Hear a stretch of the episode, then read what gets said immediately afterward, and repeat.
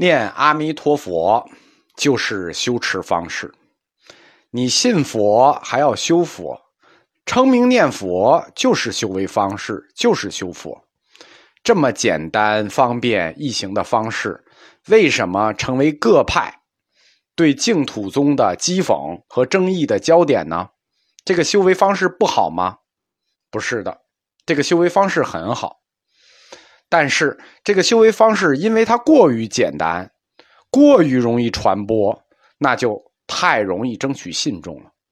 普通老百姓也不需要有什么文化，也不需要懂什么，信完了念佛就是修佛，就是修持，这等于让你抢占了流量的制高点。另一方面是教派内部的问题，高僧。我比你高，体现在哪里？啊，佛教内也是一个江湖，得我会你不会，我行你不行。谈修佛要谈实修，我会实修，你不会。你修行得靠我上师来指导你，你得依止于上师。如果现在你称名念佛也修行了，这么简单，那这背后。就涉及到很多不好说的利益问题了，所以有的能说，有的不能说，这就是各派对净土宗称名念佛这种修为方式攻击的一个焦点，原因就在这里。道绰大师以一敌众，和当时以慧远为首的整个学界。展开了两次激烈的理论交锋，就是关于称名念佛作为修持方式。因为在称名念佛里头也有两种问题：第一个，应该以怎样的方式念佛；第二个，散心念佛有没有用？什么叫散心念佛呢？就是我们日常没事了，哎，念几句，也不一定过心，就是盘盘念珠。哎，随时念几句，随时念几句，这叫散心念佛。还有一种就是专门的更衣沐浴做好了，定心念佛。那么用何种方式念佛？散心念佛有没有用？当称名念佛这种形式已经被净土宗推出来之后，并且受到了广泛信众的拥护之后，其他高僧又在里头找了问题。那这一次又要有两次理论交锋。首先是慧远派。这个慧远是随慧远啊，不是庐山慧远，是随慧远。慧远派提出来，那慧远派不光是有他，他背后还有很多人。我不是说嘛，道绰是以一个人对整个佛教界。慧远派提出来，念佛分为两种善，念佛虽然有善，但分为两种，一种叫定善，一种叫散善。定就是定心的定，散就是散漫的散。这两个新词。又是其他学派发明出来的，有点像当年定义大乘佛教和小乘佛教一样。首先要在名字上来打击称名念佛这种修持方式。慧远派提出来，定善，即使称名念佛是一种修为方式，那也要定心念，定善才是往生的主要因素。什么意思呢？就是念佛你要正经念，念佛三昧才是定善。那主要的方式还是不推崇称名念佛，还是推崇观想念佛。说念佛要依托于《观无量寿经》的十六观做观想，而且十六观还不是都观，主要是前十三观：日想观、水想观、地想观，就是呃禅定我们还没有讲到，就是实无边处，就是前十三观。那后三观。十六观里，那都叫散善，没有什么价值，就是上辈观、中辈观、下辈观，这是散善，没有用。那十六观后三观都是散善了。慧远的意思就是，那么称名念佛就更甭提了，散善里的散善更差。针对其他学派提出来，念佛有定善和散善，就是这功德有定的，有散的。就是有的是主要因素，有的是次要因素。不是说你散善没有善啊，散善就是很小，不是往生的核心因素。道绰大师针锋相对。道绰是什么人？我嘴上的便宜也不会让你们占，对吧？你还想玩大成小成这套用词的方式，我不可能让你们占这个便宜。你不是造了两个词吗？定善和散善，我也造两个词。道绰就提出来正学和兼学，叫做正学兼学观，引用佛经直接回击了慧远。后来正学兼学就在净土宗就确定下来了，一直到现在为止，我们仍然说正学和兼学。净土修行分正学和兼学。那正是什么？兼是什么呢？很清楚了。道绰引用《大集月藏经》说，佛灭后两个五百年是正法和相法时代。正法和相法时代的时候，去佛不远，佛法隆盛，那还有很多阿罗汉在世嘛，对吧？所以正学是定学与慧学，那禅定与慧学。所以慧远大师，你们所谓的观想，你们也不要自夸了，你们那根本就不叫正学，只有一佛入灭一千年之内的定学与慧学才叫正学。你们的观想念佛跟我们的称名念佛，在那两个时代都属于兼学，就是你不要标榜自己的正宗，你跟我一样都叫兼学。正学有那是圣人修的定学和慧学，但是现在已是末法时代，去佛久矣，当世之人已无定慧双修之资质。就你不要自夸你能定慧双修，你就没那个资质。对吧？这这种话说出去之后，慧远也高僧嘛，也也就是无论你多高，你不能自己夸自己，说我有定慧双修的资质。所以道绰这话一扔出来之后，慧远那边也没法接，就是你们根本就不具有定慧双修的资质。既然你没有定的资质，你拿什么修观想？对吧？观想从禅定的角度来说，是要先入定后观想，由定发的慧。观想是慧的一部分，要。入定后发慧才可以观想。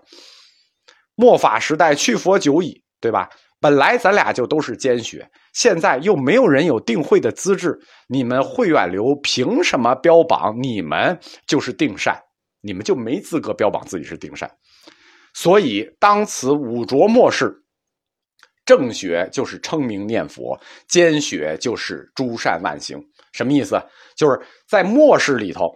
称名念佛就是正学，兼学就是日常去行万善。你看，有念佛，有行善，那二行费力都有了。这个论证简直是无懈可击。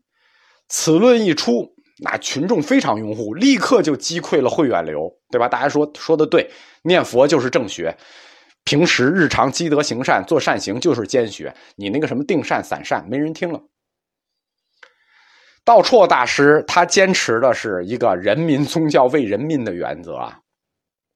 他为什么一直坚持主张从谭鸾之后坚持主张称名念佛，包括善导，认为是正学，是因为他很清楚普通老百姓的能力，普通老百姓就没有能力做观想，对吧？没有能力入禅定，那找高僧。道绰非常明确的讥讽了慧远流。佛法已然末世了，你们也别装什么高僧，也别装什么圣贤，别动不动就说别人是凡夫，你们心里多装着点人民吧。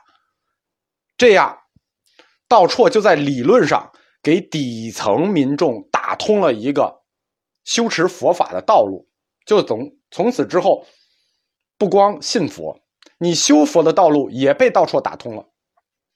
以往。佛教上层的僧侣都是通过垄断理论解释权来把持宗教权力的。就是这本《金刚经》，其实你也看得懂，《金刚经》是什么？我们用儒学的呃标准来衡量它，《金刚经》在国学里就属于三字经，小孩没入学的时候读的东西，对吧？但是上层僧侣就通过垄断这种简单经书的解释权，来垄断宗教权力。道绰很明确的说：“不要以为你们会讲几本经书，你们就高僧了，没这个事情。以后修佛，你念阿弥陀佛往生，我念阿弥陀佛也往生，众生平等了。道绰就是通过这种修持方式，明确了佛教是众生平等的，不光理念上，修持方式上也是众生平等。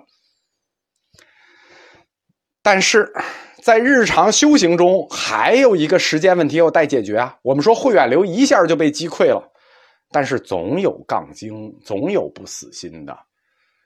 老百姓日常生活是很忙碌的，抽不出大量的时间来，包括现在一样，哪有时间专门念佛呢？对不对？怎么办呢？只能随时念，手里干着别的事儿，嘴里念，呃，甭管有用没用，嘴里念着啊。实际上，嘴里念着就有用啊，不叫甭管有用没用，嘴里念着就有用。这样道绰说的，念佛和行善本身就不冲突，你嘴里念着，手里可以干着别的事儿。这种日常随时念。手里干着别的事儿，想起来就念，叫散心念佛。它的对立面就是慧远流提出来的专心念佛。因为慧远流在定善和散善这个概念上已经被道绰击溃了，但是他们对散心念佛、普通人日常随时念佛的这种模式仍然持否定态度，认为散心念佛属散善中的散善，以散善之微弱力。不足以灭忤逆重罪，故不能往生。什么意思？就是你散心念佛，他承认有善，但是这个善太小了，你的罪孽太大了，呃，葛优葛优忏悔，你教堂太小了，盛不下你这么大的罪孽。你的散善太小了，散善之力微薄，不能足以灭你忤逆重罪、十恶重罪，所以不能往生。就是说，念不是没有用，我们退一步认为念有用，但是呢？用处还不到你想要的地步。慧远流提出来说，即使称名念佛啊，正学可以往生，那也要精神集中，时间充裕，心无旁骛，专心念佛。慧远流的意思就是，你做什么事儿你不专心，你能成功吗？这个道理，我们普通人一听，觉得，哎哎，这回说，这回这个慧远大师们说的还是对的。你做事不专心行吗？念佛你也得专心，你哪能日常干着事儿手里就念着，对吧？呃，念五分钟，然后又干别的事儿去，这不行。理论上说，慧远流退到这一步就算退退完了，但是道绰大师很清楚的感受到这背后是什么，普通老百姓。为了奔个生活，日常有的事儿、有的是事儿去忙，哪有那么多时间专心念？因此，道绰大师又第二次站起来还击，就是他要打到对手毫无还手之力为止。道绰大师旗帜鲜明的宣布：散心念佛不是散善，是有无量之功德。因为散心念佛和专心念佛没有区别，而且它适合于下层群众。散心念佛有无量之功德，这是道绰大师明确下来的。这样，为了讨生活，大家活都那么忙，那么辛苦，没有专心的时间来念佛，也想念佛怎么办？这就是我们说的从谭鸾开始的一个思想，就是净土宗只要是对众生有利的，我们都做，没有什么不能改的，没有什么不能做，我们都支持。道绰大师也支持。叫做凡是，这叫怎么说？两个凡是，凡是对众生修行净土不利的，道绰大师都反对；即使细节，我们也反对。啊，凡是对众生修持净土有利的，道绰大师都支持。没有理论怎么办？没有理论造理论啊，对吧？理论不行怎么办？那就改理论。什么叫大宗教家？什么叫悲天悯人？什么叫不舍众生？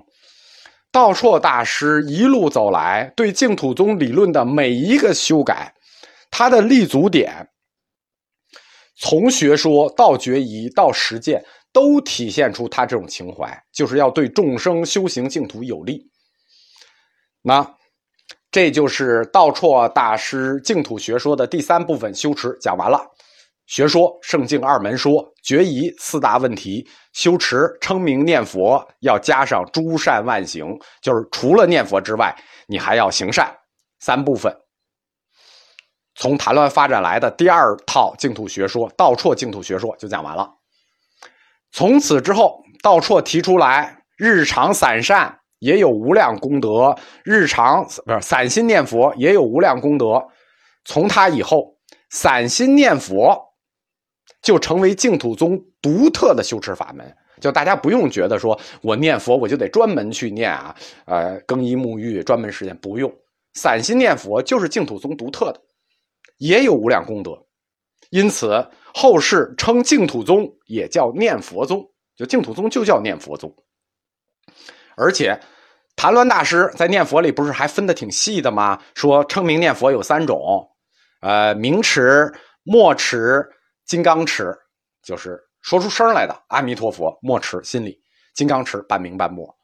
道绰大师觉得这也麻烦，这也不适合推广。我们说啊，道绰大师每一点修改对净土的，从理论到实践，都是为了老百姓更方便的接受净土信仰。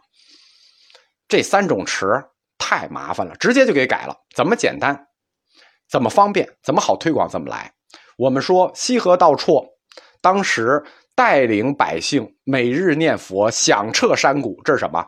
这就是名持。所以道绰大师非常明确的说：“称名念佛，你就要念出声来，就是念阿弥陀佛，既可延年益寿，有现实利益，又有啊，又可以忏悔，非常就就基本上这完整了，整个净土学说理论就彻底完整了，包括怎么念也说出来了。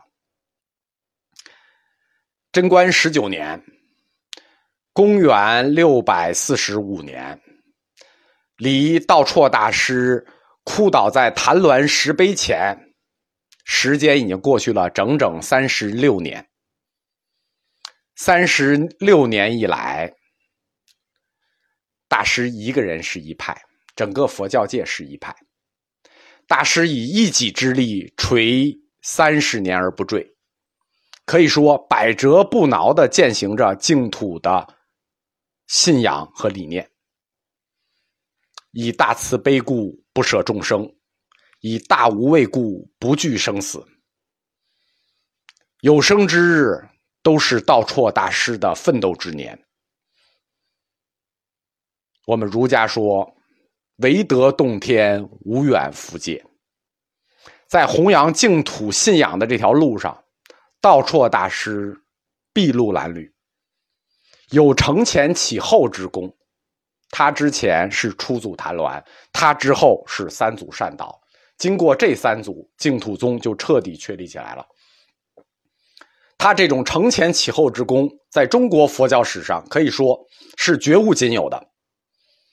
西河道绰无愧于净土宗二祖大德的称号。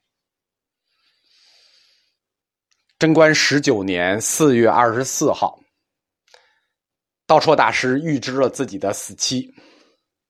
就与僧道们开始告别，告别者前后不绝，难以计数。三天后，二十七日，道绰大师寿终，僧寿八十四岁。历史净土宗的历史就将交给他的徒弟，即净土宗之大成者三祖光明善导。